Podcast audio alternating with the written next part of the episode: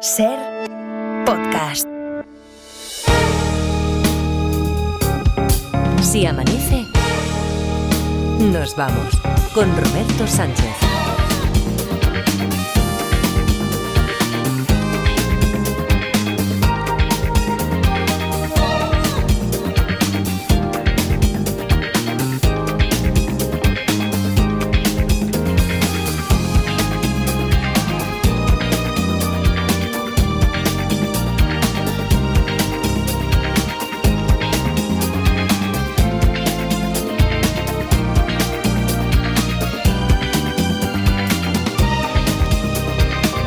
Cinco y 4, 4 y 4 en Canarias, segunda hora de Si Amanece, nos vamos aquí en la cadena SER. Luis Mi Pérez ya está preparadísimo desde el Observatorio Meteorológico de Rubí. Luis Mi, ¿qué tal? ¿Cómo estás? Buenos días, gente. Anda que no hemos hablado ya de Rubí, de tu, de tu ciudad en la primera hora. Tú no, en bici sí, pero en patinete no irás por ahí, ¿no?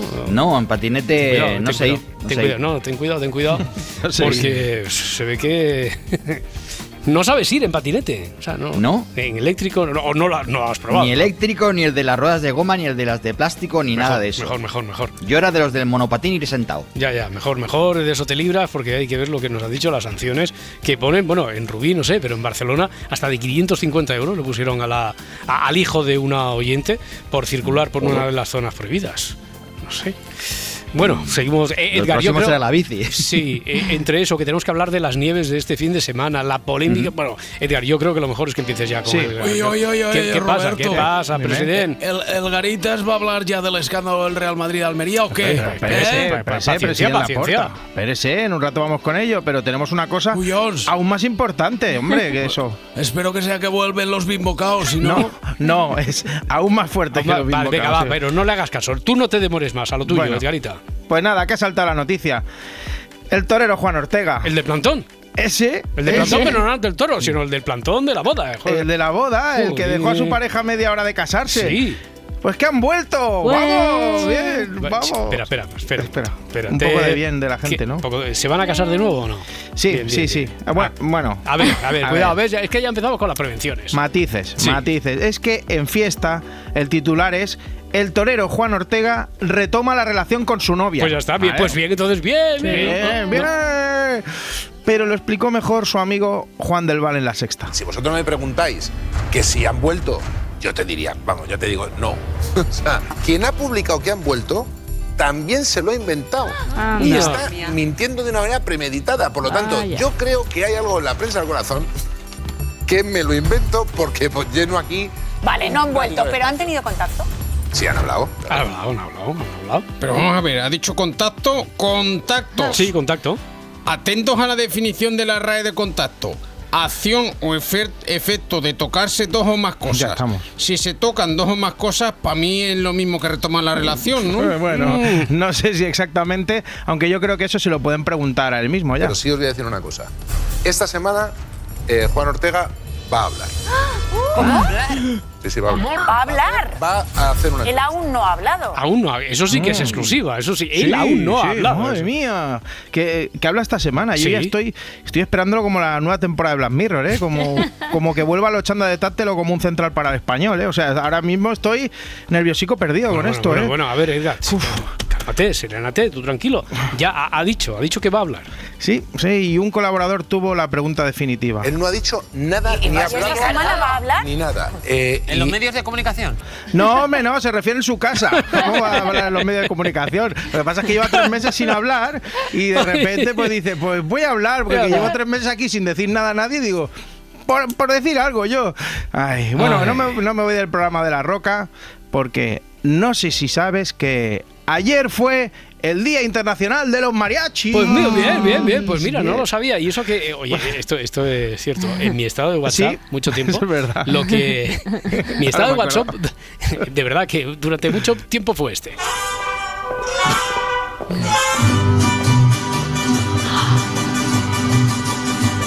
Olvidé cancelar el mariachi. Olvidé cancelar el mariachi parafraseando a la gran Paulina amiga, de la Mora, bueno, a mi amiga Cecilia. E- Entre esto y que me llamo Roberto Sánchez y la que murió era Roberta Sánchez, que estaban en pleno funeral, estaban Sí. penando por la muerte y entraron los mariachis y Paulina Mora entonces pronunció esta frase ya conocida internacionalmente. Oye, pero decías, ayer Día Internacional del Mariachi. Esto me marcó la infancia. Vaya. Yo en mi comunión, el día de mi comunión, Tenías Perdona, a ver. muy fuerte. ¿Tenías mariachis el día de tu comunión? te lo juro. A ver, que Juan del Val en su comunión le llevaron mariachis. Sí, ya, ya. Yo intento saber cuál es la relación de los mariachis con los chiquillos vestidos de marinero. Pues nada, y sí, a mí sí. se me rompe el cabolo pensando en eso. tú. claro. Bueno, no es ya, ya- bastante- ya la primera relación, eso. ¿Qué, qué tiene que ver un chiquillo vestido de marinero con la comunión? Eso es. otra, Claro, claro. Bueno, eso también. Y, co- y hace- y todos hacerse la foto con las manos así pegadas y con la cruz colgando también. Pero bueno, no es bastante sufrido para un chiquillo de los de antes, ¿eh? que ahora sí que creen todo mucho, pero que, que hacían la comunión solo por los regalos la mayoría. Estar ahí una hora y media aguantando la chapa. Para que, claro, luego sales de la iglesia y estén los mariachis ahí cantando México lindo y querido. Normal que salieran tantos ateos. Era, es que era doble ataque eso. Un respeto a los mariachis que yo lo llevo en todos mis conciertos, ¿eh? No sé qué manía tiene la gente a estos virtuosos de la música. Igual que con la tuna, que también tiene sus detractores y es una manera muy romántica de conquistar a las correlativas. No había chavala que se resistiese a una serenata a las 2 de la mañana con un clavelito bien cantado a la puerta de su casa. Bueno, puede ser, sí. Oye, que se está enredando un montón la cosa. A ¿eh? ver con el hype, a ver con qué, qué, qué se está liando ya tanto hype. Pues lo del Madrid-Almería, Roberto. No, seguro, que no era eso, no, no. hombre. Al loro, que me estás embaucando, Garitas. Has dicho que hablarías del Real Madrid-Almería. Se está acabando tu sección Hombre. y han salido, han salido unos audios absurdos que todo el mundo ha escuchado, pero todavía no se ha hablado del escándalo arbitral del siglo. Tranquilízame a ese hombre que sí, Joder, tenga paciencia, que vamos a hablar, que vamos a hablar. paciencia, hombre, que en breve hablaremos la inform- daremos ya la información. Sí, y con documento exclusivo. Con documento, Con documento que exclusivo. solo tiene el si amanece. Exacto. Pero bueno, es que estamos con la movida de, de la que era la pareja de moda, Sí. Álvaro de Luna y Laura Escanes, que ahora es la expareja de moda. Pero para poner en antecedentes, digamos que él la semana pasada hizo un Shakirazo y Mm. le dedicó una canción, recordemos, muy poética. Ya no tengo tiempo para toda esa mierda. Te di mi corazón y lo pusiste en venta.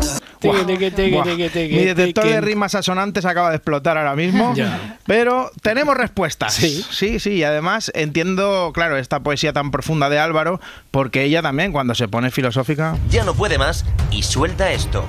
Recuerda siempre que lo que Juan dice de Pedro habla más de Juan que de Pedro. Esta frase filosófica de Laura Escanes Sí, podemos traducirla en Recuerda siempre que lo que Álvaro de Luna Ah, dice de. Laura Escanes habla más de Álvaro que de Laura. Joder. Ah, vale, gracias, compañeros, son, ¿eh? son tan originales con las frases como Álvaro componiendo con los compases. Eso es, pero no, pero al menos, al menos han hecho una cosa que es que si no nos lo dice, si no nos cambiáis los nombres, no lo hubiésemos pillado, compañeros. Yo pensando, ¿qué lo que habrá dicho Juan de Pedro? Y digo, pero no estaban hablando de Laura y de Álvaro. Pues mira, no. por donde hay el girito, el girito. Claro, ahora ya estoy mucho más tranquilo, me lo han explicado bien, hombre. Eh, pues no está mal la frase, ¿eh? pero a mí me gusta más una del gran Ortega y Gasset. Nuestras convicciones más arraigadas, más indubitables, son las más sospechosas. Ellas constituyen nuestro límite, nuestros confines, nuestra prisión.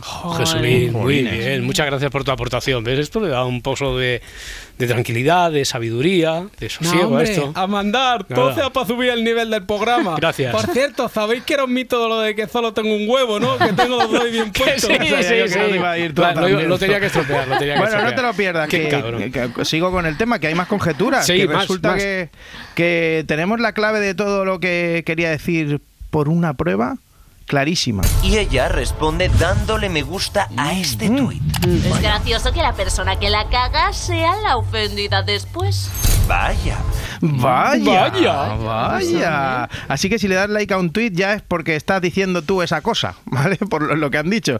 Pues anda, que si fuese yo famoso, que cuando voy piruleta me meto en Instagram y le, y le pongo el emoji de las palmas a todo el mundo, de los aplausitos. que- que todo me parece digno de aplauso. que- Y que igual ponen que se le ha muerto el lagarto varano y están tristes, pero como yo no veo. Vaya le- peliculita, no. vaya peliculita te ha montado en un momento, ¿eh? Aquí. sí. No, pero todo esto es por culpa de esta sección, Sí. porque nuestros compis de Socialité también lo hacen. Y ella deja claro lo mal que le ha hecho sentir Álvaro de Luna con esta canción. Todo es temporal, menos la forma en la que hacemos sentir a los demás. Eso es para siempre. Pues nada, que dicen ellos que es por la canción. ¿vale? Si lo dicen ellos, pues ya está. Y a lo mejor es que la muchacha tiene una tarde regulera porque ha perdido jugando al hundir la flota, ¿vale? O que- pero bueno, de todas maneras, si, si la peli esta es cierta y ha dado todos esos likes para, por la canción dedicada, creo que debería marcarse un Concha Buica. Concha Buica, últimamente Sí. te gusta mucho, ¿no? Buah, una yo es querencia que- Concha Buica. ¿mm? Es que creo que ahora mismo es mi persona favorita de la tele. ¿Seguro? Sí, sí, ella y Sofía Vergara. Eh, ya sabes que, que est- está de jurado en Operación Triunfo. Sofía Vergara. Sí, y, y entonces dijo, ¿por qué no traéis a mi amiga Concha Buica? Y al final pues se quedó Concha Vale, Buica de, vale, de vale, jurado vale, y la vale. otra se fue para Estados Unidos.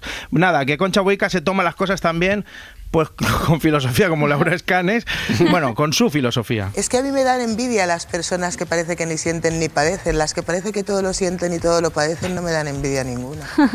Yo soy una persona que no es que no me importe lo que opinan los demás, es que me la pela.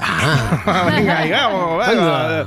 Y, y además no creas tú que, que se ve ficción en eso, ¿eh? que le sale del alma. Por cierto, eh, ya que estamos con rupturas... No, que- sí, espera, espera, espera. No, no, no. Ya no estabas con rupturas, ahora estabas con Buica. Ah, vale, bueno, Vale, pues ya que se me ha olvidado enlazar una ruptura con otra, eh, que se está complicando la relación de, de Meribone. Otra vez con lo mismo. Meribón, Oh, Meribone. Meribone, Sí. Meribone. Sí, Meribón que No, tiene no, nombre ya. de helado. Sí, sí, sí. Sí, que- sí, tiene nombre de lado. Correcto. Máximo. Eh, esto que es para que te pregunte quién es Meribone, ¿no? Eh, no, pues no, mira, en este caso no, Roberto, deberías recordarla, porque ya hablé una vez de ella, ¿De se Meribone? trata... Ojo, ¿No te acuerdas? O sea, ¿no te suena el nombre de Meribone? Meribone, Meribone, Meribón, no sé por qué. O ¿qué- qué- qué? Meribone. ¿Qué- qué- Se trata de una brasileña que se casó con un muñeco de ¡Oh, trapo. Hombre, haber empezado por ahí, claro. un muñeco muy mal hecho con de el, trapo, con ¿te el titular ese sí que lo recuerdo. Que dijiste, sí, lo tengo por aquí apuntado. ¿Sí? Porque esa mañana dijiste que si era una chalada, que menos conocimiento que un rodaballo y Pues todo sí, eso. Lo dijiste Lo textual, dije, ¿eh? Vale. lo dije. Y aquí está uno para pedir perdón y para arrepentirse, porque me arrepiento de todo aquello y si hace falta, ya te digo que aquí públicamente le pido disculpas porque parece que la vida se le ha complicado. La mujer casada con un muñeco de trapo asegura que la vida es mucho más complicada después de haber tenido mellizos. No, estaba Meribón. eh, Meribón, con el, el- el hombre este, Marcelo. Sí. Marcelo Tuvieron trapo. un chiquillo Marcelino hace un año y ahora han tenido mellizos Marcelina y Emilia. Ella va contando eh, toda la vida en Instagram y ha dicho que va a dejar de trabajar para dedicarse a su familia. Hombre, Claro, eso da un jaleo, eso da un jaleo. los, niños, los niños de trapo. Es una locura. Su marido es de trapo, tenía un chiquillo de trapo y ahora tiene dos más. Lo con, que no con tiene uno riego. vale, con uno vale. pero- Lo que no tiene riego, que tiene menos luces que una narcolancha. Le falta una patatina para el kilo que decimos los gallegos, ¿vale? Se- eh, ya te digo, oye, se le marchó el collicabuto de la cabeza, una chalada de las narices. Hombre, lo vale, que- vale, vale, vale. Vamos a ver, pero ¿qué está diciendo este muchacho? Porque cómo entiendo a esta buena mujer. Para mí mis muñecos son como hijos. Sí, hombre, claro, José Luis Moreno, ¿qué tal? Buenos días. Para ti sí, lo de tus muñecos es comprensible por el cariño que, que les tienes, pero que sepamos no te llegaste a casar con... Que sepamos, ¿eh? No te llegaste a casar como Meribone con una muñeca de trapo. Bueno, ¿O yo sí? soy muy soy muy celoso de mi vida privada. Algún día os presentaré a Ramona, mi ex, una muñeca de armas tomar, la madre de Monchito, no te digo más. Esto se está complicando, ¿eh? Barcelona, menos mal que has venido para ponerle un poco de sosiego a esto. ¿Qué tal? ¿qué tal? Buen día, buenos ¿Cómo días. estáis? Muy bien, aquí empezando, deseando, estamos todo el fin de semana con una angustia, deseando eh, Adriana llorando por las, por las esquinas. Mm. Lo de Laura Martínez ya no te digo. Ya. Y- Bueno, son lloricas, ¿eh? Uf, Tampoco hay que tenerlo muy ya, en cuenta. pero pero- menos mal, llega el lunes ya. Y ya se uno ponen así como de buen vive- humor claro, y eso. eso, eh, trasnocha uno, ya ve la vida de otra manera. Te pasa a ti lo mismo. Me- Te- vamos. eh, por el pasillo te yo, lo he visto. Yo es que, claro, llega el lunes y digo, uy, tengo que levantarme a las 4 de la mañana. Ya. Y la vida tiene otro ¿A sentido. sí? es que levantarse amanece tarde no tiene ya. ningún sentido. Pues se, se pierde De mucha verdad, vida. de verdad. Se pierde mucha vida, mucho tiempo.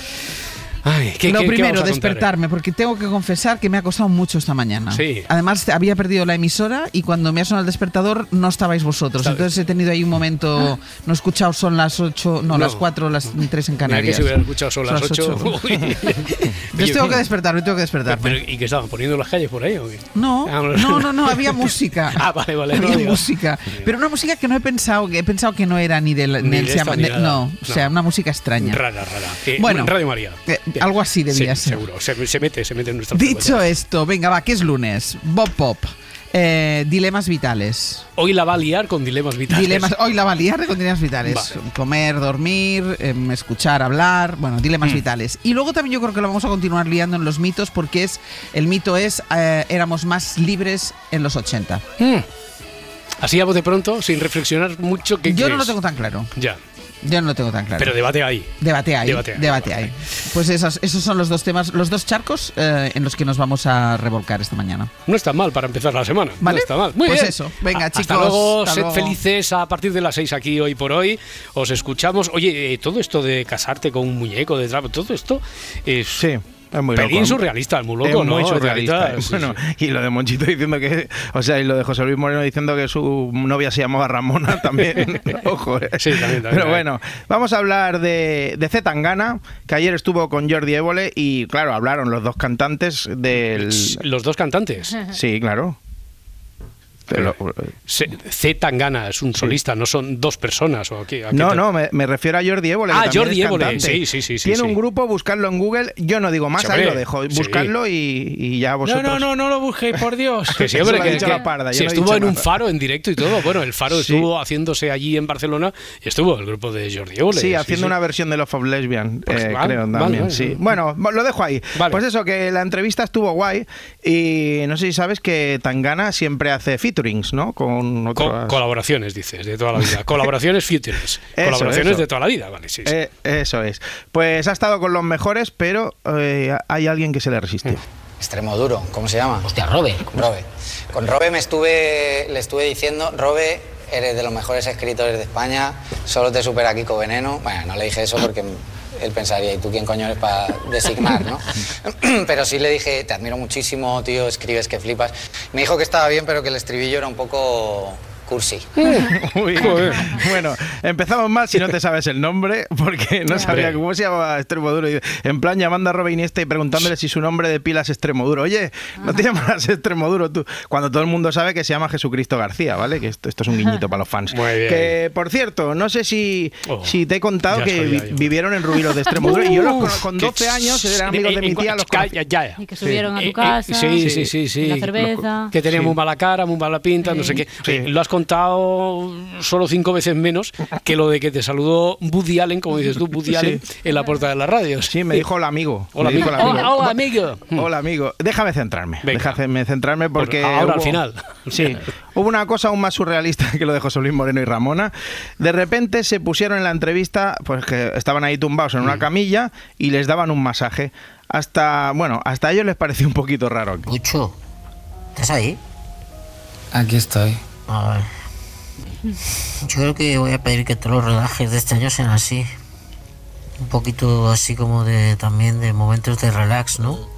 Claro, que un programa así, pues imagínate que lo haces con, Ayuso, ¿no? Pues igual no, no quiere lo del masaje. Pues yo creo que no le vendría mal un poquito de relax a Ayuso. Buah, qué gusto, tío. bueno, pues nada. Prueba, prueba a ver a pedírselo. Yo creo que la presidenta acepta seguro, ¿eh? Nada, que ahora llegará el chico del tiempo Correcto. y al final no se ha hablado del rodo del siglo. Garitas, tu palabra tiene menos valor que la victoria de hoy del Madrid. El chico del tiempo, el chico del tiempo primero.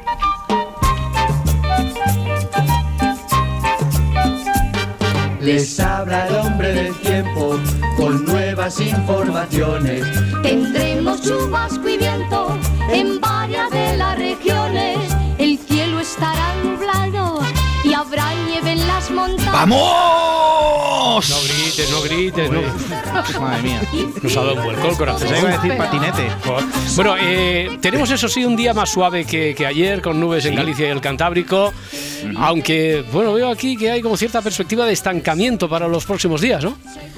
Parece que se cierra el grifo otra vez. Mm. Menos mal que la semana pasada llovió en muchos sitios del país, no en todos, como no con esas nevadas, porque la cosa vuelve a secarse y parece que irá para largo. El anticiclón otra vez emergerá desde África y se nos echará encima y parece que durante muchos días el tiempo será estancado y cada día más cálido. De momento, hoy ya se empieza a notar esa subida del mercurio. Esta tarde va a ser más suave que la de ayer, sobre todo a orillas mediterráneas y cantábricas.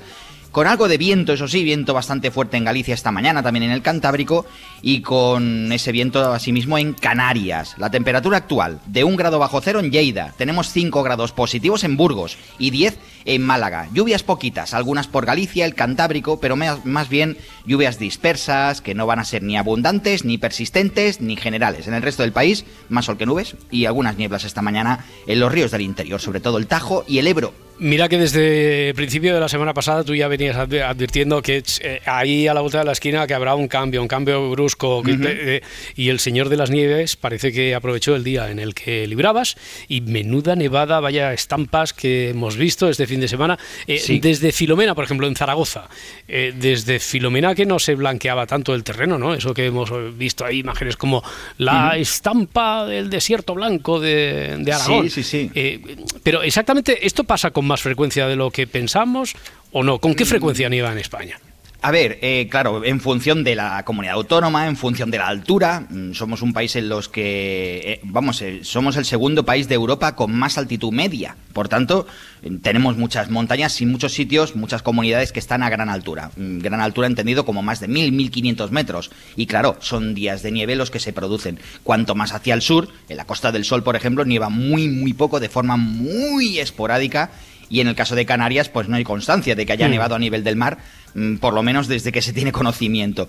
Mm, Dicho esto, por ejemplo, en el caso de Zaragoza, con esa nevada que desde Filomena no caía con tantas ganas. En el caso de Zaragoza, nieva, estadísticamente nieva cada año, Mm. lo que pasa es que es cada tres años cuando cuaja, cuando lo hace con un poquito más de ganas. En ciudades como Barcelona, eh, uno de cada cuatro años es cuando nieva en el centro de la ciudad y cuando cuaja en el centro de la ciudad. En Madrid, uno de cada dos años es cuando cuaja, por ejemplo, pues en la Gran Vía. Pero estadísticamente hay un día de nieve al año. O sea, se Ujú. ve nevar en Madrid un día de nieve. Eh, vemos que en grandes capitales, por ejemplo, en el caso de Valencia, Valencia nieva cada 15 años. Estamos hablando de que cada 15 años es cuando se ve nevar, ya ni siquiera que se que, que- que cuaje, sino que, que- que se ve nevar. va- vamos a seguir por ahí, por curiosidades de la estadística. Eh, en Málaga, a, a ver si, a ver si te pillo en alguna. ¿En Málaga cada cuánto nieva? Málaga, a ver, en función del cálculo, pero en Málaga no se ve nevar, o, o se ve nevar, vaya, cada 55 años. Cada 55 Pero- años en Sí, Málaga, cada ya. 55 años en Málaga. Ya. Eh, ¿En no A sé, ¿tiene Coruña? ¿En A- en Coruña? Pues en A Coruña, aunque la gente crea que nieva mucho, en A Coruña nieva cada ocho años. No es una ciudad nivosa, sí que lo es, por ejemplo, Lugo. Lugo tiene una media de unos cuatro días de nieve al año. Y de esos cuatro, tres cuajando. Y en el caso de A Coruña no, ya, Ya. cuando estamos pegados al mar, mm, ya esa estadística baja mucho. ¿Qué nieva más, en Soria o en Burgos? Eh, buena pregunta. Pues aunque la gente no se lo crea, es en Soria. Soria tiene 22 días de nieve al año. Claro, esto es una estadística de los últimos 30 años. Mm, Los últimos justo 5 o 6 ha nevado muy poquito, menos Filomena, justamente, Mm. que fue pues el nevadón eh, generalizado. Pero en el caso de esa estadística nos dice que Soria tiene 22 días de nieve al año y que Burgos tiene 17. A ver, 17 días de nieve son bastantes, de esos 17, Mm. unos 14 cuaja, pero es Soria, es. Soria quien gana. Oye, todo es relativo, pero venga, ya para acabar este recorrido, lo digo porque eh, en Teruel, por ejemplo, en Teruel hace mucho frío, pero no sé si nieva en consonancia con el frío que hace. Nieva mucho, poco, regular en Teruel. Nieva poco, nieva poco en comparación con, con Burgos mismo, y ya no te digo con Soria. En Burgos, eh, en Burgos no, en Teruel tienen una media de seis días de nieve al año. A ver, nieva mucho más que en Madrid, por ejemplo, que nieva muchísimo más que en Valencia, Barcelona, o no te digo ya nada, que Sevilla. Pero, claro, no, es- no hay consonancia de ese frío que es el sitio más frío del país, el Triángulo del Frío, con los días de nieve que son seis, y de esos seis, cuaja unos tres. Tampoco es que nieve demasiado en la ciudad de Teruel. Bueno, ahora llega la suavidad después de las nieves y se Sí. va a prolongar, según nos has dicho. Mañana seguimos hablando. Luis Mivérez, un abrazo, muchas gracias. Que vaya muy bien. Hasta luego, 5 y 27. Arrancamos la semana inaugurando, eh, no sé si hablar de una subsección en la sección de cine. Es que aquí Laurita Martínez la ha querido bautizar como Descubriendo a. Miedo me da, ¿eh? esto es un invento. Sí. Esto es que vendría hoy Boquerona, que no había nada en efemérides y... Pinta, pinta eso. Pinta eso, ¿eh? Descubriendo a, descubriendo, a ver qué nos descubre. a, ¿qué A puede? ver. Eh, yo he de confesar que no sé muy bien cómo vas a salir de esto. Intenta, a ver, convencernos. A ver, Roberto, empecemos dejando clara una cosa. Edgar lo hace a diario. Sí, vale, pues ya, ya, Edgar- pero es que aquí si todo el mundo me hace Claro, Edgar, sí, pues Edgar se inventa el yayófono, su sección de música, lo de pedirle audios a los famosos, lo del corazón pinturero. Digo yo que una, mis- una mini sección para mí, pues también podrá haber, ¿no? ¿no? me puedo poner. Hoy, hoy no, al menos. Oye, Venga. ¿con, qué- ¿con quién o con qué arrancamos entonces esta, esta innovación? Con Jim Jarmusch, considerado el padre del cine indie americano. Repite, uno- repite, ¿con quién? ¿Con Jim. Jim Jarmusch, Jim Venga, Jarmusch. es uno de los grandes exponentes del cine de autor neoyorquino que hoy mismo cumple 71 años. Mm, ya. Bien, bien, escuchamos atentos. Sí, Venga, sí, sí. Pues vamos a calentar motores con los Simpson, porque al escuchar su nombre estoy segura de que muchos, pues quizá no lo identificáis así a la primera. Pero salen los Simpson. Pero si Hombre, salen los a- Simpson, haber empezado por ahí. pues al menos démosle al hombre una pequeña oportunidad para conocerle. Homer quiere saber, al igual que todos vosotros, quién es este director. No puedo creer que mi película esté en Sundance. A lo mejor puedo conocer por fin a Jim Jarmus y preguntarle quién es. ¡Hala! Ahí está. ¿Quién es usted? Intento responder a esa pregunta con mis películas. ¿Qué más? Puedo comer cebolla sin llorar. Demuéstrelo, famoso. Eh, está llorando. Sí, pero lloro por otra cosa. ¿Qué? Esta es la última vez que estaremos juntos. Oh, Bueno, pues por muy irónico que parezca, con esto ya hemos descubierto uno de los pilares sobre los que se sustenta el cine de Jarmus, quiénes somos y cómo nos relacionamos. Una de sus primeras películas, Extraños en el Paraíso, se hizo con la Cámara de Oro en el Festival de Cannes, el premio que se le otorga a la, a la mejor ópera prima. Hey, Willie, Seems like if I don't tell you what to do, you don't do anything at all. I want to know exactly how much we got. I don't know, we got $550 left. La película pasó por distintos festivales de prestigio, permitió que el nombre de este cineasta comenzara a tener una proyección internacional.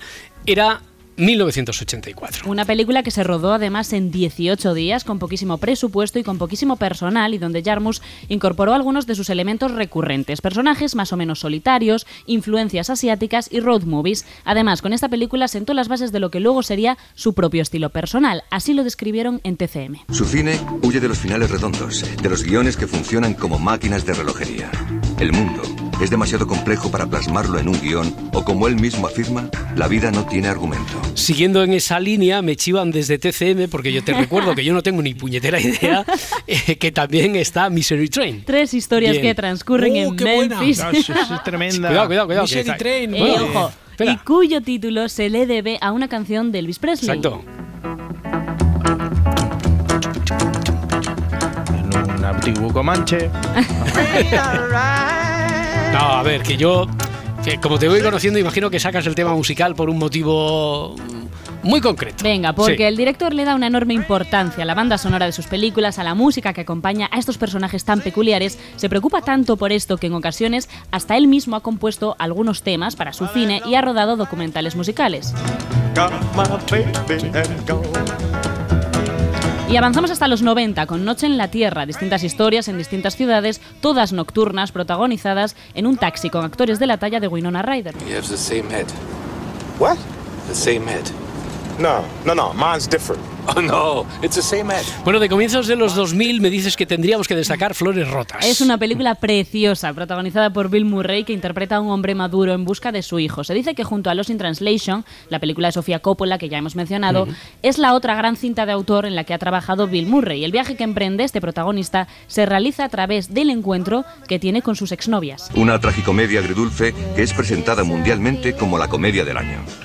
La inclusión de Bill Murray en el reparto, en plena fiebre post Lost in Translation, su éxito en Cannes y sobre todo una campaña de marketing ajena por completo al director de Akron, convierten a este film en el más taquillero de toda la carrera de Jarmus. Y acabo de leer en Wikipedia que los encuentros son otras de las escenas que más se repiten en sus películas, como en Solo los amantes sobreviven, protagonizada por Tilda Swinton. El amor no varía con sus breves horas y semanas, sino que se afianza incluso hasta el borde del abismo. Si esto es erróneo y se me puede probar. Bueno, sin embargo, querido Roberto, no todo iban a ser fuegos artificiales. ¿Te crees que a este director nunca le cayó una mala crítica? No, no, con todo lo que nos estás contando, jamás lo podría haber imaginado. Así es, compañeros. Carlos Un bo- un boyero, Bollero, un boyero. un boyero, dijo lo siguiente tras su proyección en Cannes. Esa me parece una estupidez eh, importante, pero como, como tantas de Yarmouth. Tonterías con las cuales una parte del público se ríe mucho. Deben ser los yarmuchianos de toda la vida y que los demás no le pillamos el punto a este tipo tan, Tan moderno, tan moderno. Sabía Venga. yo que lo iba a acusar de moderno. Pero no me esperaba menos, no. eh, de Bollero. Pero en defensa de Bollero diré que no fue el único que puso la peli fina. ¿eh? En 2016 tengo que decir que todos nos reconciliamos con este director porque estrenó una belleza recomendadísima llamada Patterson. En la línea de lo que contábamos al principio, estos personajes raros con situaciones rutinarias pero que a la vez se convierten en extraordinarias, tenemos a Adam Driver en el papel de un conductor de autobús. Buenos días, Tony. ¿Listo para arrancar, Patterson? Sí. ¿Va todo bien? Pues, ya que lo preguntas, la verdad es que no. Mi hija necesita brackets, mi coche una reparación. Mi mujer quiere que la lleve a Florida, pero me he retrasado con los pagos de la hipoteca. Mi tío me ha llamado desde la India y necesita dinero para la boda de mi sobrina. Y me ha salido un extraño sarpullido en la espalda. Ya ves, hermano. ¿Tú qué tal? Estoy bien. Vale, pues que tengas un buen día. Vale, ¿y tú? Ya, lo dudo. Bueno, no es un conductor cualquiera porque este en sus ratos libres escribe poesía, disfruta de una vida de lo más normal, pasea a su perro, va todos los días al mismo bar, bebe la misma cerveza y conversa cada noche con su esposa Laura. Tú sabes como yo que tu poesía es muy, muy buena.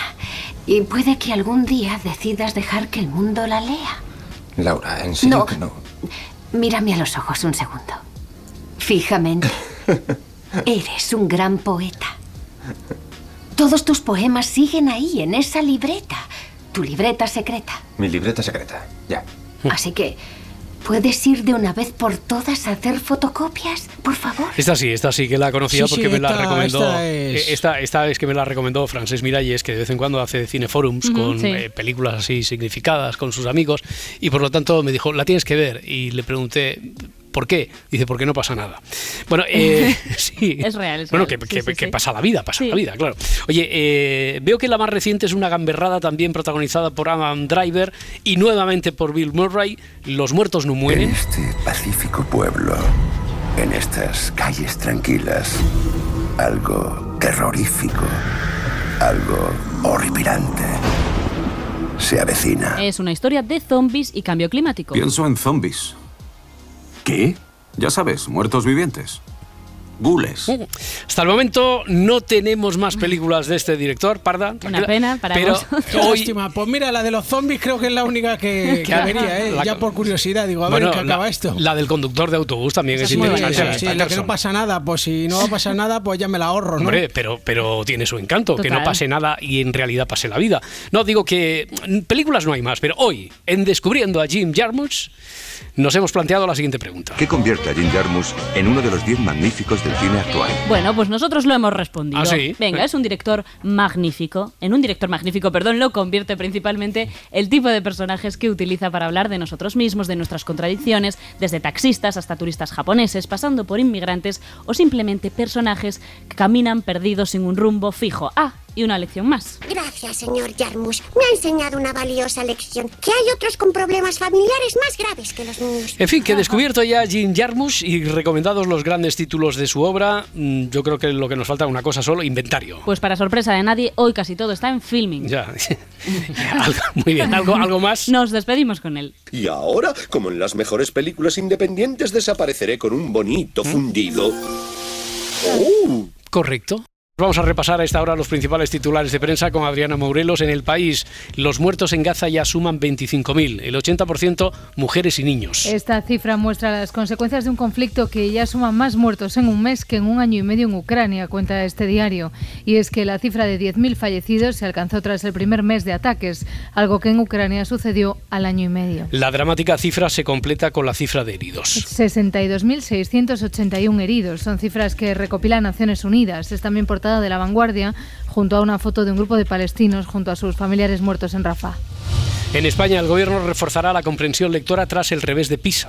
Cuenta el país que el Ejecutivo va a incluir en los presupuestos generales un plan de refuerzo en matemáticas y comprensión lectora, los dos aspectos en los que los alumnos del último curso de la ESO han retrocedido más. Pedro Sánchez. Por eso quiero anunciaros que en los próximos presupuestos generales del Estado, el Gobierno de España va a hacer un plan de refuerzo en matemáticas y en comprensión lectora para todos los jóvenes que están estudiando hoy en nuestro país. En ABC, el gobierno asume el fracaso, el fracaso del sistema educativo. La medida anunciada por el presidente Pedro Sánchez va a contar con un presupuesto de más de 500 millones de euros. El editorial de ABC señala que esta partida presupuestaria no hace sino reconocer el fracaso de un modelo de enseñanza contra el que los informes PISA no han dejado de alertar en los últimos años.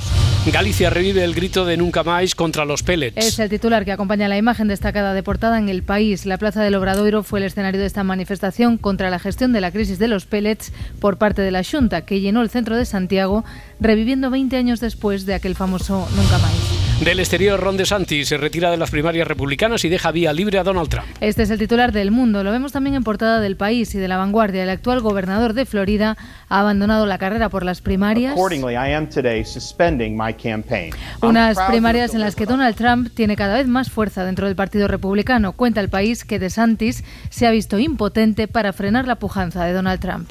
Y para la contraportada, con Marta Centella, un titular de los que le alegran el día a los amantes de- del cine de terror, en este caso, en el país, leemos la paradoja del terror. ¿Por qué las películas de miedo pueden ser buenas para la salud? Así es, Roberto. Todos alguna vez nos hemos preguntado el motivo por el que acabamos viendo cosas que provocan sentimientos de asco, miedo o tristeza. La típica película esa que sabes que no te va a dejar dormir, la película triste para los días tristes. Y es que los expertos aseguran que pasar un mal rato de forma recreativa nos ayuda a gestionar el estrés y la ansiedad. Sí, eso es algo parecido a lo que pasó con las películas y series sobre, sobre pandemias, ¿no? Justamente, Roberto, desde el año 2020 se ha incrementado el consumo de películas de este tipo. Los expertos desconocen si es porque ante la incertidumbre la ficción nos libera o porque en el fondo los humanos estamos diseñados para encontrar el placer pues jugando con el miedo. Es un modo de, de conocernos también y explorar nuestros límites por lo que pueda, pueda pasar.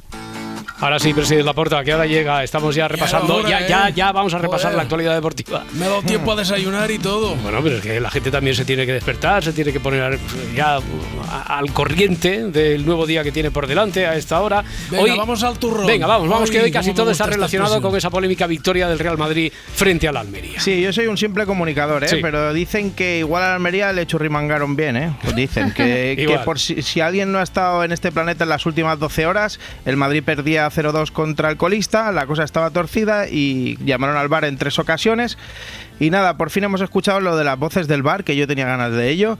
Y mira cómo hablaban entre sí los árbitros. Eh, Fran, te voy a recomendar un on-field review para que valores un review. posible penalti por mano del defensa del Almería. De acuerdo, voy a verla. Vale, estoy ahí delante de la pantalla. Ahí la tienes. Te la vamos a poner en super slow para que puedas ver, ¿vale? Tú decides. Perfecto, remata el jugador del Madrid y golpea en el brazo. Pon la otra, la de... Sí. Y ocupando un espacio del defensor del Almería. Voy a pitar penalti sin tarjeta, ¿de acuerdo? Perfecto. O sea, le, le pi- Perfecto. le pide como permiso al árbitro del bar, el árbitro de campo, que el árbitro eh, del bar, por cierto, lo lleva hasta la pantalla diciéndole más o menos qué es lo que va a ver. Vale. Bien, Bueno, bien, bueno, la cuestión es que al final el Madrid ganó 3-2 y, y se lió la traca. En el, en el Sport directamente hablan de atraco a la liga y en Mundo Deportivo solo ponen en grande la palabra robo. Escuchamos a Garitano, entrenador de la Almería, que estaba un pelín molesto. Con la sensación de que nos han robado el partido. Creo que no se ha podido hacer más desde fuera para meterles en el partido. El penalti, el gol con la mano que hace el gesto, el gol anulado por un forcejeo, eh, no hay por dónde cogerlo. Creo que le doy ya pasa todos los límites. Bueno, Ancelotti tiene- tenía otra opinión. Entiendo el enfado, eh, la queja de Almería, lo entiendo perfectamente. Eh, la verdad es que han sido decisiones revisadas por el VAR y al final creo que el árbitro ha tomado la decisión eh, y creo que han sido tres decisiones bastante claras. ¿Y piensa que el VAR acierta en las tres? No, el árbitro, porque el VAR llama al árbitro para revisar y al final el árbitro toma la decisión creo que ha tomado la- las decisiones correctas. Bueno, pero a ver, Carreto, sí que es cierto Pues, que el eh, arbitraje va a dar mucho que hablar. Así que tú, ¿tú cómo lo has visto? Entonces, bien, lo has visto Ah, correcto. Con dificultad, Ah, con dificultad. eh, creo que voy a tener que traerme la gafa a los partidos. Ah, no, es broma. Eh, lo he visto, sí, eh, puede que alguna jugada polémica hay, sí. Eh, si quieren que nos quiten los tres puntos y listo, porque como diría Marmonte, me va a dar la vida mártir esto. Está bien. Bueno, si te parece, vamos a escuchar el que a mí me parece el error más grave, el gol de Vinicius con el brazo, creo, ¿eh? Me- que me lo parece, ¿eh? Que Sí. yo no digo nada. No, si al árbitro que- también le había parecido en principio, al árbitro sobre el terreno. Lo que pasa Bueno, que después. Es que yo ayer insinué que los dos grandes chorizaban un poco históricamente y, y un chico me ha dicho en Twitter, tú vete a ver al tercer equipo de Cataluña, como si no me comiese eso cada semana. Te recomiendo un on-field review para que valores eh, la no mano, la posible no mano. Otro review. Fran, te voy a mostrar, ¿vale? Le da en el hombro derecho, ¿vale? La posible no mano. Perfecto. Ahí la tienes. Vale, lánzamelo. Le da en el hombro. Para, para mí, Tenemos ahí- no hay. Coincido contigo. Y la pelota impacta en el hombro para la, para la Fran. Perfecto. Párala Le da ahí. con el hombro. Dale por la anterior. Por la anterior. Eso es. Voy a señalar. Por la anterior. No hay falta. Por la anterior. Por la anterior, por la anterior, tal, No- no te- hay falta. no te quiero condicionar. eh, Iturralde en el larguero esta noche contaba que eso no es lo que marca el protocolo del VAR, que el VAR puede llamar, el árbitro del VAR puede llamar al árbitro de campo, pero que cuando se va allí no le tiene que estar indicando qué es lo que tiene que ver y ponerle según qué imágenes solo de un tiro. Bueno, presidente Florentino, buenos días. Buenos días. ¿No? Que hay ¿qué quien dice que lo de los vídeos de Real Madrid Televisión que al final han acabado condicionando el arbitraje. ¿Y quién lo dice esto? Ah, ya sé, los del Barcelona. No, no solo Oye, los del Barcelona. Sí, sí, sí, No, los no. del Barcelona. Pues si tan buen resultado da, que lo hagan ellos en Barça Televisión. Ah, no, espera, que ya no existe. ya, ya, ya. No, pero Alfredo Relaño también lo decía, ¿eh? no en Barcelona solo. Oye, más allá del polémico partido, el Barça venció con autoridad, bueno, después de pasarlo muy mal, ¿eh? en Sevilla, al Betis por 2-4. Sí, se cascaron un buen partido. Esta vez sí, sobre todo la primera parte. Y la Yamal, que es, un lince ese chaval. ¿eh? Eso, es buenísimo. Y Ferran Torres también tu- estuvo finito, que anotó un hat-trick. Pero en rueda de prensa, las principales preguntas a Xavi no eran sobre el partido, sino sobre el Real Madrid y el Almería. Yo ya dije, va a ser muy difícil ganar esta liga. Lo dije en Getafe, que habían cosas que no me, no me cuadraban. Pues a continuar trabajando, seguimos en la lucha, quedan 18 partidos, hoy empezamos la segunda vuelta de la mejor manera posible y, y hasta donde nos llegue, pero hay cosas que no, que no controlamos, ¿no? Lo ha visto todo el mundo hoy. Ya lo dijo en Getafe, Pitoniso Xavi, ¿qué tal? Buenos días. Buenos días, buen día. Eh, enhorabuena por el triunfo en Sevilla. Mira, mira, no me tires de la lengua, Roberto, que no puedo hablar. Pero todos han visto lo que ha pasado en el Bernabéu. Lo que pasa es que si digo algo me sancionan, aunque haya sido un robo. No, pero que, que yo no te he preguntado por la polémica del Real Madrid-Almería. Ah, ah, no. Pues, pues es- yo es lo que había escuchado. Bueno, no pasa nada. Nosotros a lo nuestro, que es seguir en la lucha de todos los títulos y cagarnos en el bar las veces que haga falta. Digo, respetar las decisiones del bar. Por cierto, que no se nos olvide que el líder es el Girona, ¿eh? que Mm, le enchufó 5-1 al Sevilla. Y un apunte en tenis, va, que Carlos Alcaraz juega a las 9 de la mañana contra el serbio Kemanovic en la cuarta ronda del Open de Australia. Segundo grabófono y primer reto, Maurelos. Sí, Roberto, esto de los retos y tal, eso siempre es moda. Acordaos de la peña chalada que se tiraba hielo por encima para no sé qué causa y ahora en TikTok no paran también con eso de los retos, así que vengo a poner un poquito de orden y quiero plantearme un reto pero con cabeza. A ver. A ver, si Edgar se plantea retos a modo de saludo, yo me planteo salir en sitios. Salir en sitios. Sí, quiero salir en concreto en la humilía del cura de Valdepeñas. Aquí cada loco con su tema, venga, Sí, cada venga. uno con lo suyo. Para ello iré haciendo a lo largo del grabófono temas que creo que le pueden interesar. Bueno, a él y a la señora que vive con él, que yo no lo sabía, pero que hay una señora. Una persona mayor que tiene 77 años que vive conmigo y que todos conocéis, ha descubierto el YouTube. El YouTube lo ha descubierto y ve todos los vídeos del YouTube. ¿Vale? Vale, vale. Bueno, pues resulta que esta mujer ve YouTube. ¿Y qué ve en YouTube? Y sobre todo, ¿cómo tiene tan claro el cura de Valdepeñas qué le sacamos y qué no? Esto lo sacan seguro, que si el, pri- el rey y la reina no se llevan bien, que si han salido unos cochinillos que se les salen así las alas y vuelan en la China, que los han hecho, lo que sea. Y yo le digo que todo lo que viene en el YouTube no es verdad, no te lo creas todo. Le- Porque en el YouTube cuelga cualquier persona cosas. Se YouTube. ve todo ya esta persona. Claro. Que os digo una cosa, a la vez que dice que esto de que cualquiera cuelga cosas en YouTube, pues nos atiza a los medios. Vale, quiero salir en la homilía de este hombre para demostrarle que no todos los medios somos chungos. Tú te crees aquello a lo que le das credibilidad. Vale. Esta gente estaba acostumbrada a otra época de medios de comunicación donde había un periodista detrás, un tío serio, que hacía una buena investigación, que no escribía nada si era falso, pero hoy no existe eso. Hoy en los medios de comunicación cada uno dice lo que le da la gana, no si lo ha contrastado, si no lo ha contrastado, si es verdad, mentira, y la gente, hay gente que se lo cree todo. Las teorías de la conspiración, todas esas cosas que se lo creen todo. Se lo creen todo. Es que no sabéis el daño que está haciendo el YouTube y el falso periodismo. Hoy en día, con los medios de comunicación, hay gente que se lo cree todo sin, e- sin estar contrastado. No sé cómo, no, no como lo que cuento yo aquí cada domingo, que eso es 100% real y contrastado. Por cierto, luego os contaré cómo Dios creó a la mujer a partir de la- una costilla de Adán. Bueno, hay gente que se lo cree todo y quienes cree, tienen que estar muy creídos y subiditos hoy son los coruñeses a los que el presidente del gobierno halagó de esta manera a su ciudad. Compañeros y compañeras, no solamente militantes de base, sino también algún ministro. Tengo que darte las gracias por esa hospitalidad, porque han descubierto lo bella que es Coruña de día y de noche. Ay, ay, ay. Mira, en ese sentido nos parecemos. ¿Cómo? Yo también soy bello de día y de noche, con traje o con abrigo de joma, vestido o en pelota picada. Eh, es verdad, bueno, que ha habido encuentro del PSOE en Galicia. Sí, claro, Mm. estaban ahí porque acordaos que tenemos elecciones gallegas el 18 de febrero y claro, pues fueron a apoyar a su candidato, a José Ramón Gómez Besteiro, un gran hombre. Pero tú estás aquí para tomar partido. Que no, que no. Roberto, es que es enorme de verdad. Cuando yo era becaria en Lugo me lo encontraba en las ruedas de prensa y madre mía, qué altura, qué, ta- qué tamaño.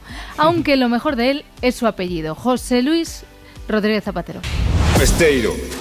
Oiga, Besteiro es un apellido. Un gran apellido, Besteiro. Gran apellido. Nos dice muchas cosas. Y Besteiro, es que Besteiro es apellido de presidente. Mm. No, pero no, le veis. Yo, le ve, yo veo a Besteiro y tiene una madera, unas trazas de presidente inequívocas. Ah, va a haber sorpresa. Vamos a dar la sorpresa. Va a ser presidente. Se le ve, se le ve, se le ve. Va a ser presidente. Besteiro es apellido de presidente. Como lo era Zapatero. Acordaos que a Zapatero le dio una vez por lo del universo y tal. El universo es infinito, muy probablemente. El infinito es el infinito. No cabe en nuestra cabeza imaginarnos cómo es el infinito. Pues bien, pertenecemos a un planeta, la Tierra. Bueno, pues esta vez su momento filósofo fue el tiempo. El tiempo fue su, punto fuerte. Este es el mejor tiempo de la historia de España. Hay tiempo de comer, hay tiempo de comer sin problema. Este, el tiempo que estamos viviendo. La explicación de nuestro tiempo. El 2023, el 2024. Y este año me regaló su tiempo. A ver qué tiempo hubo en España. No lo hay en la historia de la democracia. Bueno, básicamente lo que pasó en Coruña es que salieron de fiesta, se pidió el voto para Besteiro. Ah, bueno, y tuvieron que llamar a un médico. Hay un médico. Hay un médico en la sala, compañeros. Bueno, están ahí. ¿Está bien?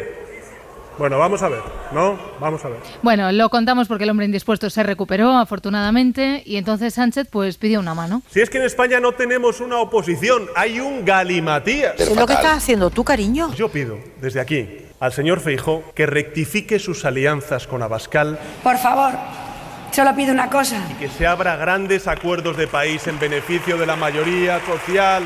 Nuestra mano está tendida. Pone la mano en el corazón agradeciendo el cariño que está recibiendo, ¿eh? La mano, le doy la mano. Pues ya está. Ya está. Segundo asunto a, tra- a tratar en este grabófono, veo este tema, el perdón. Vale, El es que perdón. si quiero que el cura de Valdepeñas me saque en sus mítines, pues tendré que tratar temas que le vayan bien. Y lo, lo de perdonar en la iglesia, eso lo hablan a cholón. El primer perdón que os traigo es el que tuvo que pedir Carlos García López. Él es colaborador de Sonsoles. Sonsoles estaba entrevistando a Karina y Carlos soltó esta belleza. Oye, ¿te sigues llevando también con tus exmaridos? ¿O con, o con con Tony? Luz no tienes mucha no tienes relación, ¿no? Con tu primer Hijo marido mío, no. Tony Luz falleció. Falleció, es verdad, es verdad, es verdad. He tenido yo ahí. que, tienes toda la en su razón. santa gloria. Ahí se me. Y, y- La cabeza ya la ¿Qué tengo. No, porque además- Bueno, a ver, tec- técnicamente no ha dicho ninguna mentira, que con el pobre Tony Luz no tiene relación. ¿Cómo va a tener relación si, fa- si falleció? Es verdad. Claro. Mejor no entremos en ese tema, Ya Parda, empezamos. porque la vida como, como la conocemos no termina en este mundo. Y si no me creen, yo les recomiendo que vean Ghost, que se la traguen enterita. Pero digo yo que si eres Carlos García López, ¿para qué vas a meter la pata una vez y pedir perdón si lo puedes hacer dos veces? Carlos García, tres segundos después. Que yo me acuerdo de tu primera boda, me acuerdo Sí, perfectamente. Cuatro veces estás casado, Sí, Karina, sí, ¿eh? sí. Tres. No, cuatro, cuatro. Cuatro. Carlos, déjalo hoy. Carlitos, déjalo. No, pero... Sí, mejor, mejor. Venga, el siguiente perdón viene desde un lugar lejano. Abu Dhabi. Venga, bueno, en realidad es una historia ocurrida en España, mucho España. ¿Os acordáis de cuando el emérito vino por primera vez a las regatas de San Xenxo? Fue muy emotivo para don Juan Carlos porque en el momento en el que el jet que le traía de, de Abu Dhabi llegó a territorio español, sonó el himno de España y el controlador aéreo que se encontraba en, en Vigo, en el aeropuerto de Peinador, le dijo, Majestad, ya está usted en España. Don Juan Carlos se emocionó pues de manera muy llamativa. Vale, vale, vale. Sí, sí, sí que es verdad que me emocioné, pero no tanto como cuando tuve delante un plato de pulpo a feira. Ahí, ahí se me saltaron los lagrimones, que estaba de falafel hasta la corona. Ay, al borde de la lágrima me tiene también a mí este chico. Es Alejandro Entrabasaguas. ¿Entre, entre Es qué? que- ¿Entre qué, Gloria? Entrabasaguas. Es que el apellido se las trae y revela en exclusiva en fiesta uno de los bombazos que cuenta en su libro El rey en el desierto. Gracias, Gloria. Y esta es la revelación. En el momento en que aterriza, lo primero que hace don Juan Carlos es llamar a su hijo. Su hijo no le contesta, no Oh. coge el teléfono. Por favor. Y como no le coge el teléfono, lo que hace es mandarle un WhatsApp. Ay, ay, ay. A ver, en mi defensa, debo decir que soy el rey de España y tengo la agenda muy apretada. Eso y que pensaba que eran los de Yastel. Hombre, majestad, pero ¿cómo van a ser los de Yastel si no tiene grabado el teléfono de su padre? Eh, no, no, esto ¿Eh? es, es que cambié de móvil Vale. por una oferta muy buena y no sé qué pasó, que se me borraron algunos contactos, eh, contactos, en concreto el de mi padre. A ver, su hijo no le coge el teléfono. Drama, se viene drama. Te envío este mensaje para decirte que ya estoy en España. Y ahora me vas a tener que perdonar. Nos vemos en un momento, en otro momento. ¿Esto también se lo dice?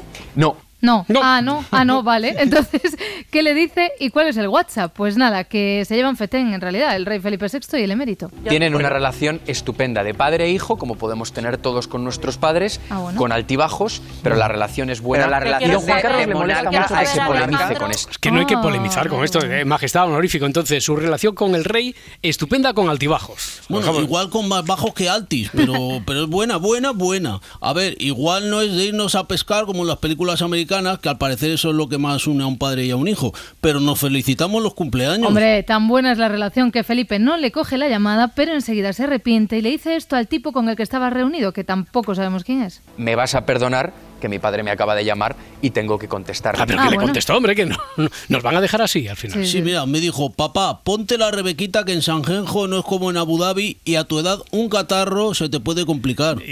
Y ya está, solo eso. Ah, sí, también me dijo que probaba los percebes del mesón do mar. Bueno, venga, eh, de perdones vienes cargadita. A ver, que es que creo de verdad que es lo que más va a funcionar para que me saque el cura de Valdepeñas. Quien también perdonó fue Victoria Adams o Victoria Beckham o la Spice Pija que iba en Rolls Royce al colegio. ¿A quién perdonó? Al truán de su marido, David, David Beckham, cuando se dedicó a la fiesta en España. Pero esto se te ha traspapelado un guion de, de- esto hace ya mucho tiempo, ¿no, Adriana? Ya. De la historia de los Beckham en España hace, yo creo que hasta 20 años. de hace, Sí, ¿no? pero pues entonces igual es que tiene justificación así. Vamos, que igual estamos de aniversario de Cornamenta. Lo digo porque así, sin venir a cuento, en Socialite han hecho una piezaca con este asunto pasado. David Beckham y Ronaldo Nazario pedían más de mil botellas de champán en una sola noche. Eso es, mil botellas. Mil botellas de champán, Una mucho sola me noche. parecen, ¿eh? Si fuera de, de mis vinos todavía lo puedo entender, pero ¿de champán figura? Me temo que, que no era para ellos exactamente. Lo fuerte es que no era para bebérselas, sino para llenar los jacuzzis de los hoteles en los que organizaban fiestas con chicas. Bueno, y ahora atentos, ¿vale? Porque si Edgar tenía dudas con lo del mínimo común y todo eso, a mí si mi profesor de matemáticas del instituto me hubiera puesto problemas como este, ya os digo que habría sacado mejor nota. Haz cuentas, si un jacuzzi tiene alrededor de mil litros y cada botella vale entre 30 y 50 euros, pues se podían gastar 30.000 o 50.000 euros solo en llenarlo una vez. A ver, cada botella 30 o 50 euros, tampoco fundían el más caro, ¿eh? Pero el champán, a ver, eso tiene mucha burbuja, eso tiene que picar.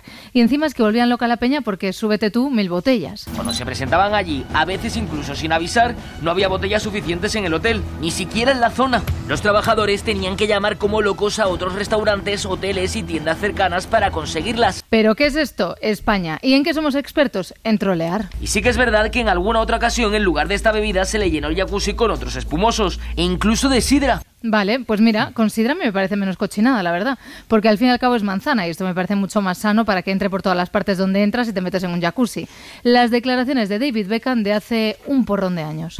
Ya dije que estoy contento en, en Madrid. Como para no estarlo. Y la guasa de Socialité, como para no estarlo. Mira, me estaba pareciendo indignante que sacaran este tema ahora santo de nada, pero me está gustando. Quien los entendía muy bien, por cierto, igual no eran sus mujeres, pero sí su entrenador. Éramos una banda de locos. Del Bosque lo entendía a la perfección y ponía los entrenamientos por la tarde. No los ponía nunca a las 11 de la mañana porque nadie llegaba. Oye, y para terminar, Adriana, Bueno, ¿qué ver, tenemos? Pues esto también le va a gustar al cura de Valdepeñas. Hay que saber perder, pero sobre todo hay que saber ganar.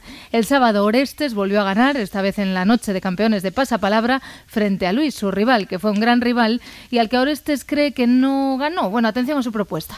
Bueno, esta, esta manera de llegar ha sido un empate completamente técnico en el rosco, ha sido un fallo tonto de cada uno y luego un acierto sacado ahí a la virulé como hemos podido, ha sido completamente épico y esta manera de resolverlo es más accidental que real. Y bueno, eh, yo ante todo quiero mucho a Luis esto, y quiero ante todo, est- este dinero ahora técnicamente es mío, pero únicamente por mera regla, no por la justicia y el mérito, que en este caso ha sido exactamente el mismo. Y yo me voy de aquí más feliz que lo repartimos, tío. Que va Orestes y que quiere repartir el premio con Luis, 25.000 pavetes, y que va en serio, ¿eh? que lo vuelve a decir antes de terminar el programa. Sí, se- sal- salimos de aquí con el resultado redondo que es esto, que es un empate a todas las reglas y espero que me aceptes el repartirlo, tío. Bueno, esto lo decidís fuera. Yo solamente digo que esto es lo que Oreste le propone a Luis. Fuera de cámara ellos decidirán. Ellos decidirán. Ojalá los equipos de primera división así, ¿eh? porque el juego es chusco, las reglas también, así que nos repartimos la liga, que Hmm. ganen todos este Nos año. ¿no? repartimos la liga. Mira, nosotros cerramos con el documento en exclusiva. Fran, te voy a recomendar un on-field review. ¿Qué coño recomendar? Te voy a exigir un on-field review para que valores un penalti como una casa por mano del defensa de la Almería. De acuerdo, voy a verla. Vale, estoy ahí delante de la pantalla. Ahí la tienes, pedazo de cegato. ¿Pero en qué estarías pensando? ¿No ves que es una mano clarísima? Perfecto, remata el jugador del Madrid y golpea en el brazo. Menos mal que te has dado cuenta que Santa Cecilia te conserve el oído, porque la mista de los penaltis más claros de la historia. Pero vamos, que tú tienes la última palabra. Aquí no condicionamos a nadie. Voy a pitar penalti sin tarjeta, ¿de acuerdo? De acuerdo, si es lo que quieres, rectificar es de sabios. Vas a llegar muy lejos, Fran. Muy lejos.